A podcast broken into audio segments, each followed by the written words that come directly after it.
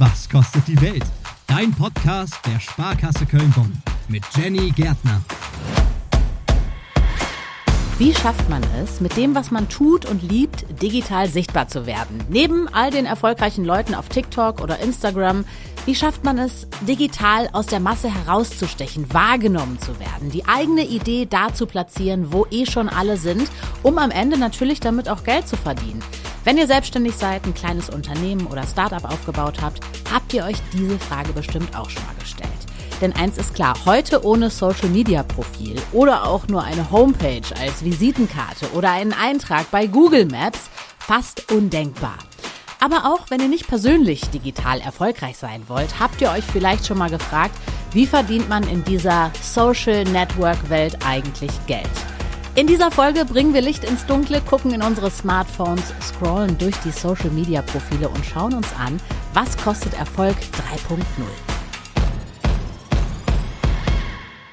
Manchmal beginnen gute Ideen durch Zufall, oft sogar. Im Kleinen kennen wir solche Beispiele. Ihr kocht was zu essen, vergreift euch im Gewürzregal und plötzlich stellt ihr fest, oh, das Gericht schmeckt ja tatsächlich besser als ohne Kurkuma, obwohl Kurkuma gar nicht im Rezept steht. Ich kann Kurkuma im Currygericht tatsächlich sehr empfehlen. Auch mehr oder weniger zufällig ist die Idee zu Köln ist cool entstanden. Angefangen von witzigen Memes rund um Köln, etabliert zu einer eigenen Marke mit einem erfolgreichen Instagram Instagram-Kanal mit über 250.000 Followern. Spreche ich drüber im Podcast mit Tim Schmitz. Er ist einer der Gründer von Köln ist cool. Wer euch jetzt nicht kennt, wie beschreibst du das, was ihr macht? Im Prinzip sind wir eine Community für Köln und ähm, haben uns irgendwie 2019 gegründet, haben eigentlich als klassische Meme-Page gestartet. Wir nehmen irgendwie Bilder oder Videos und setzen die in einen anderen Kontext. In dem Falle halt ist der Kontext Köln, hat halt immer einen humoristischen Hintergrund suchen uns so ein bisschen Insiderwissen, was halt eigentlich nur Kölner oder Leute, die mal in Köln gewesen sind, wissen äh, können. Und dementsprechend unterhalten wir die Leute eigentlich. Also ist dieses Projekt ja eigentlich aus dem Hobby gestartet. Ihr hattet diese Idee und dann ging's los, oder? Ganz genau. Also ich habe in Berlin studiert und der Kollege, mit dem ich gestartet habe, der liebe Julius, der hat in Wien studiert. Und wir haben uns eigentlich die Memes immer hin und her geschickt und dann meinten wir irgendwann, ach komm, hatten wir ein paar Bierchen zu viel Intos und dann haben wir gesagt, äh, komm, wir machen wir einfach mal eine Instagram-Seite. Dann haben wir die in eine WhatsApp-Gruppe geschickt mit unseren ganzen FC-Freunden und da waren irgendwie 40, 50 Jungs drin. Und dann haben wir gesagt, ey, hier, das haben wir gerade gefunden, haben auch niemandem erzählt, wer dahinter steckt. Auf einmal waren wir innerhalb von einer Woche bei, ich glaube, 10.000 Followern oder sowas. Und wir haben das überhaupt gar nicht mitbekommen, dass die Leute wirklich in Köln auch darüber geredet haben, weil jeder dachte so, oh, das ist den Humor, den verstehe ich so gut, ne, das muss einer aus meinem Freundeskreis sein. Das haben wir uns aber von Anfang an irgendwie auf die Karte geschrieben, dass wir das wirklich niemandem erzählen wollen. Ja, so hat das dann irgendwie so ein bisschen angefangen. Das heißt, ihr habt das in der WhatsApp-Gruppe auch so ein bisschen angetestet. Wie gut kommt das an? Und dann hattet ihr auf einmal so viele Follower auf einen Schlag. Das ist ja schon krass. Ja, ganz genau. Das haben uns nach zwei Tagen die ersten Leute geschrieben, ey, das müsst ihr doch sein. Und wir so, natürlich, nee, das waren wir nicht. Das wollten wir dann auch wirklich nicht preisgeben. Das haben wir dann, ich glaube, zwei Monate durchgezogen, bis dann die ersten darauf kamen, so, ey, das, weil wir dann irgendwelche Namen auch verwendet haben und so, das müsst ihr wirklich sein. Dann haben wir uns irgendwie unseren engsten Freunden erzählt. Ja, und dann mittlerweile äh, wissen es halt viele, aber ich glaube, wir haben es dann wirklich noch anderthalb Jahre gesagt, allen Leuten gesagt, so die es wussten, ey, behaltet das für euch. Dieses Mysterium, davon hat das auch so ein bisschen gelebt, ne, dass jeder gedacht hat, oh, das kann, kann auch eine Person, die irgendwie morgens äh, mit mir zur Schule oder in die Uni geht oder sowas sein, die mich kennt. Ich glaube, dieses Mysterium war für den Start ganz, ganz wichtig für uns. Das war 2019. Jetzt seid ihr mittlerweile ganz woanders. Es ist unglaublich gewachsen, dieses Projekt. Was macht ihr jetzt alles? Was machen wir jetzt alles? Oh, das ist eine gute Frage. nee, in erster Linie machen wir sehr viel unterschiedliche Content-Richtungen. Ne? Ich habe ja gestartet, gerade zu erzählen, dass wir Memes gemacht haben. Da haben wir uns auf jeden Fall deutlich weiterentwickelt, dass wir jetzt Videoformate machen.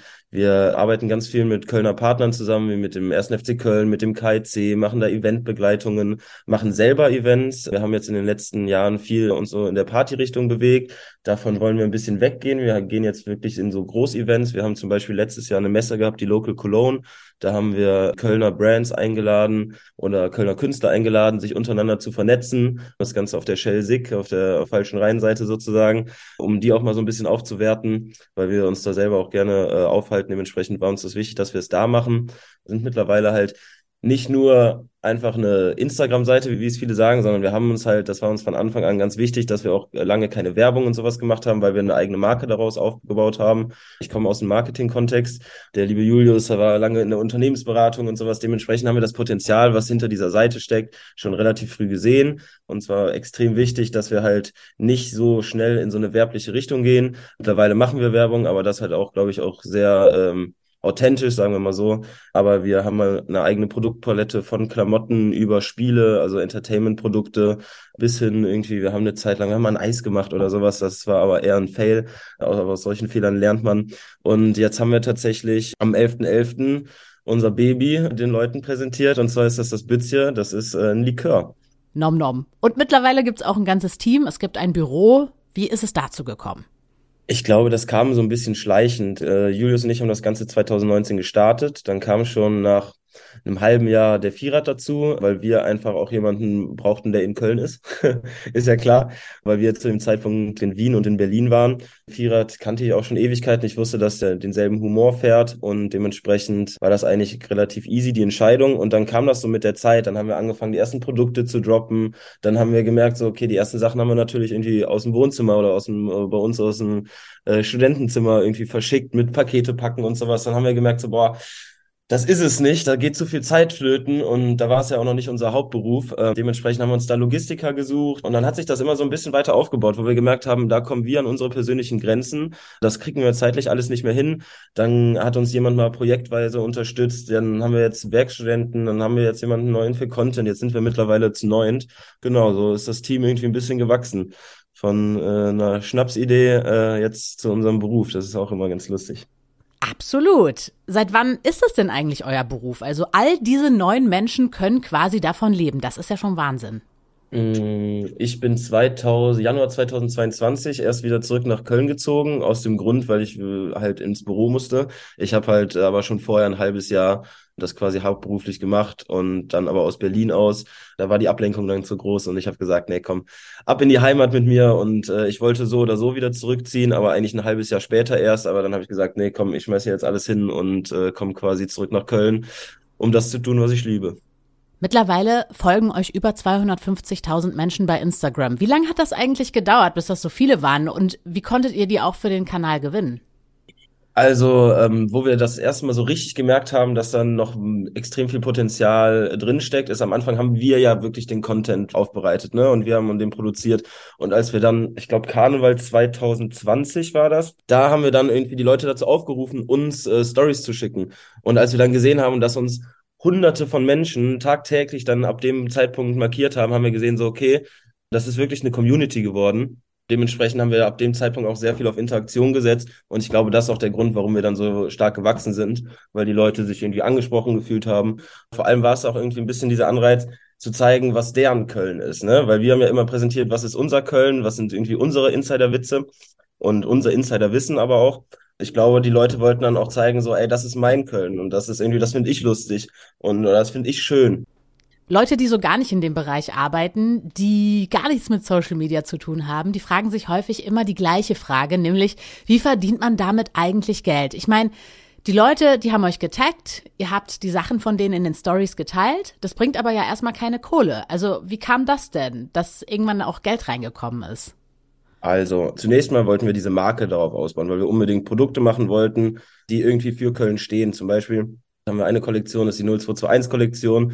Ich glaube, die Älteren kennen es noch, die Vorwahl von Köln. Ich glaube, wenn ich meine kleine Schwester fragen würde, ich glaube, die hat noch nie 0221 eingegeben, irgendwie in einem Telefon. Aber ähm, wir bringen halt Produkte raus, die einen Bezug zu Köln haben. Das heißt, Identifikation schaffen. Das ist die eine Sparte. Auf der anderen Seite haben wir halt Kooperationspartner, für die wir klassisch Werbung machen, die aber allerdings halt so in unseren Content eingebunden ist, dass es halt wirklich authentisch wirkt. Das ist uns immer ganz wichtig. Manchmal ist es punktuell. Das heißt, wenn irgendwie jetzt eine neue App in Köln launcht, äh, dann kommen die auf uns zu wir überlegen, okay, wie können wir das so in unseren Content einbringen, dass es ähm, irgendwie für beide Seiten passt, dass wir es irgendwie lustig finden, dass die Leute es lustig finden, aber dass es irgendwie dann halt auch diesen werblichen Zweck hat. Und auf der anderen Seite haben wir halt strategische Partner, mit denen wir langfristig zusammenarbeiten, mit denen wir dann irgendwie gemeinsam ähm, Content-Formate entwickeln oder für die Content-Formate entwickeln. Dementsprechend sind wir quasi eine klassische Werbeplattform in dem Sinne. Das sagt Tim Schmitz von Köln ist cool. Wir haben darüber gesprochen, wie sich eine kleine Idee zu einem Unternehmen in Köln mit einer großen digitalen Community entwickelt hat. Und wenn ihr auch zeigen wollt, was ihr beruflich könnt, erfahren wir jetzt, wie man das schaffen kann, online auf sich aufmerksam zu machen. Instagram, das mache ich so nebenbei. Denken manche. Mal eben so einen Post verfassen, ein kleines Video teilen, fertig. Aber wer das schon mal versucht hat, der stellt schnell fest, also so einfach ist es dann irgendwie doch nicht. Um sichtbar und auffindbar zu werden, muss man schon ein bisschen mehr tun, einiges an Zeit und Arbeit investieren. Tipps, wie das besser klappt, bekommen wir jetzt von den Content-Expertinnen von Folgerichtig. Das sind drei Journalistinnen, die sich unter diesem Namen eben selbstständig gemacht haben. Sie beraten Unternehmen dabei, ihre eigene Digitalstrategie zu finden. Christina Calaminos ist eine von ihnen. Wenn ich jetzt einen Kanal eröffnen möchte, welche Plattform nehme ich da eigentlich? Das hängt einfach sehr, sehr eng mit der Zielgruppe zusammen. Also möchte ich eher die Gen Z erreichen, also will ich die relativ jung, so irgendwie 15, die jetzt gerade so um die 15 sind, vielleicht bis Mitte 20, dann kann ich überlegen, ob ich zu TikTok gehe. Wenn ich aber sage, ich möchte eigentlich eher zeigen, dass es mich als Unternehmen gibt. Ich möchte mich digital positionieren, um mir auch so ein modernes Image zu geben. Dann wäre Instagram natürlich auch ein guter Weg, weil da einfach wahnsinnig viele Leute sind. Wenn ich sage, puh, eigentlich möchte ich die Ü40-Generation erreichen, dann kann auch Facebook noch eine Option sein, auch wenn da immer gesagt wird, Facebook stirbt. Das kommt sehr, sehr darauf an, wer die Zielgruppe ist und deshalb ist der ganz wichtige Punkt, dass man die vorher, bevor man irgendwo in Social Media an den Start geht, auch definiert und gleichzeitig dann auch abgleicht, was kann ich leisten, weil da muss man auch ganz ehrlich zu sich selbst sein wenn ich 45 bin und ich soll jetzt einen TikTok-Kanal machen, da muss ich, das kann funktionieren, aber ich muss mir gut überlegen, schaffe ich es auch die Ansprache zu finden, die dann gut rüberkommt. Ja, verstehe ich, damit das nicht irgendwie altbacken rüberkommt. Mm, ja, ja. Nehmen wir jetzt mal den Fall, ich will eigentlich alle erreichen. Das werden ja wahrscheinlich viele sagen. Ich habe ein Unternehmen, ich stelle irgendwas her, ich will jetzt gar nicht die ganz Jungen oder die Alten treffen, sondern eigentlich alle. Dann bin ich bei Instagram wahrscheinlich ganz gut aufgehoben, so wie ich dich verstehe. Wie fange ich denn da jetzt am besten an? Ich mache den Kanal auf und wie kann ich da am besten rangehen? Also wir gehen jetzt mal davon aus, man hat wirklich einfach gerade den Kanal eröffnet. Dann ist es wichtig natürlich, dass ich das Ziel vor Augen habe, dass ich das definiert habe. Also, das ist sowas wie, möchte ich dadurch mein Vertrauen stärken? Möchte ich darüber neue ArbeitnehmerInnen finden? Möchte ich mein Produkt darüber verkaufen? Und je nachdem, was das Ziel ist, brauche ich dann natürlich auch anderen Content. Also, wenn ich ein Produkt verkaufen will, dann muss ich natürlich ganz konkret Inhalte machen, die dieses Produkt möglichst facettenreich abbilden und mir immer klar machen, warum das jetzt besser ist als von Anbieter XY. Zielgruppe haben wir darüber gesprochen und mittlerweile ist einfach auch wichtig, Message mit in sein Thema zu bringen. Egal, ob ich ein Coach bin, Vertrauen brauche oder ob ich ein Produkt verkaufe, weil es so viel Content gibt und nicht nur Content, sondern auch so viele Unternehmen, dass die Userinnen und User auf Sinnsuche sind. Die müssen erkennen, können, warum ich jetzt dieses Produkt, diese Leistung buchen soll und nicht bei dem anderen Anbieter. Wie kann ich meine Themenideen, die ich habe, jetzt auch in einen Post umsetzen, in einen Feed-Post oder in ein Reel oder in eine Story und so weiter. Was sind denn eigentlich so für die meisten Menschen, mit denen ihr sprecht, die größten Herausforderungen, wenn die an den Start gehen wollen? Also da ist die Frage, die man klären muss, wie schaffe ich es, im Wust dieser ganzen dieses ganzen Contents, den es da gibt, noch mich zu positionieren und aus der Masse rauszustechen. Und häufig entdecken wir auch ähm, die Herausforderung, dass es fehlendes Plattformwissen gibt. Also wo fange ich wirklich überhaupt an, auf welcher Plattform? Und dass ganz viele am Anfang sagen, sollte ich nicht eigentlich lieber überall sein? Und da sagen wir immer so, nein, auf keinen Fall, konzentriere dich erstmal auf eine Plattform, das ist viel mehr wert. Dann gibt's aber auch so strukturelle Herausforderungen, die aus unserer Erfahrung immer die gleichen sind, und zwar dass Ressourcen fehlen, beziehungsweise man für die Social Media Arbeit Ressourcen freiräumen muss. Das heißt ganz konkret, und das ist auch wirklich unser Mantra, dass äh, Social Media Arbeit Zeit kostet. Und das kann man sich auch nicht schönreden. Und entweder man macht es halt selber oder man holt sich Unterstützung durch eine Agentur oder noch besser durch eine eigene Mitarbeiterin, einen eigenen Mitarbeiter, der die eigenen Werte dann auch wirklich vertritt, weil der beste Content oft einfach von einem selbst kommt. Du hast schon gesagt, herauszustechen ist schwierig. Aber wie kann ich das denn schaffen? Also was zeichnet guten Content aus? Guten Content zeichnet aus, dass er natürlich authentisch ist und auch wenn dieses Wort schon sehr lange im Social Media Content existiert und manchmal so ein bisschen abgegriffen klingt, ist es einfach immer noch der Schlüssel. Das heißt, ich als Userin muss erkennen, warum dieses Produkt, diese Dienstleistung von dieser Person, von dem Unternehmen das Beste ist. Und da reicht es wirklich schon lange, lange, lange nicht mehr, einfach so platte Werbesprüche zu benutzen, sondern die müssen wirklich auch Sinn ergeben. Das große Stichwort an der Stelle, wenn wir über guten Content reden, ist die Schmerzpunkte der Kunden und Kundinnen zu treffen. Das heißt, ich muss mir überlegen, wo stehen die Menschen gerade, welche Bedürfnisse haben sie, äh, was für Sorgen haben sie. Also sich wirklich so ganz extrem in diese Zielgruppe reinzuversetzen. Deshalb ist es auch so wichtig, dass man die so klar definiert und dann die Lösung dafür anzubieten für dieses Problem. Weil die Menschen brauchen einfach sehr viel Sinn, dass sie überzeugt werden, dich, dein Business zu beauftragen. Dann lass uns mal über die Kosten sprechen. Das wollen wir ja unbedingt in dieser Folge auch machen. Wie viel Geld muss ich in die Hand nehmen? Ich meine, du hast gesagt, klar, ich kann alles selber machen, aber ich kann eben auch jemanden beauftragen, der das für mich machen würde. Ja, also es ist ein bisschen müßig, über Zahlen zu reden, weil das sehr individuell ist. Also was kostet es, digital sichtbar zu werden, ist unsere erste Antwort auf jeden Fall Zeit. Und das kann jeder für sich selber also ausrechnen, wie viel das dann letztendlich kostet. Ganz konkret vielleicht Kosten für zusätzliches Personal, Agenturen, die sich um Content kümmern. Das ist auch sehr unterschiedlich, je nachdem, wie viel man da auch beauftragt. Aber was man vor allem auch braucht, ist Resilienz dann steckt man da viel Energie rein in die Social Media Kanäle und es ist eben oft nicht so, dass dann direkt nach einer Woche 2000 neue Followerinnen auf dem Kanal sind, was auch gar nicht unbedingt nötig ist, um trotzdem bei Instagram zum Beispiel Aufträge zu generieren. Aber dass man da einfach das Ganze auch im Kopf hat und sagt, okay, es ist in Ordnung, wenn diese Followerzahl stagniert, aber ich habe eben diese Community, die vielleicht auch still ist, weil sie einfach nicht so sehr viel interagiert. Stichwort Übersättigung hatten wir eben.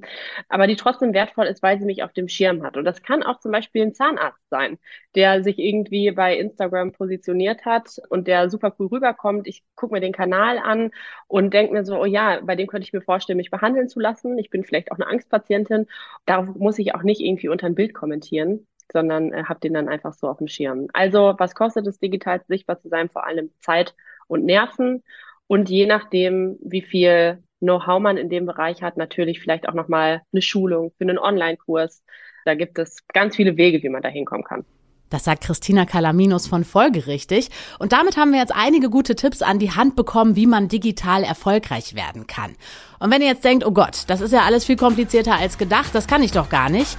Der beste Weg, das rauszufinden, ist einfach mal damit anzufangen. Und falls ihr es noch nicht wusstet, die Sparkasse Köln-Bonn findet ihr übrigens auch bei Instagram. Und da geht es nicht nur ums Geld, sondern hin und wieder gibt es auch mal guten alten Cap-Content. Was kostet die Welt? Dein Podcast der Sparkasse Köln-Bonn.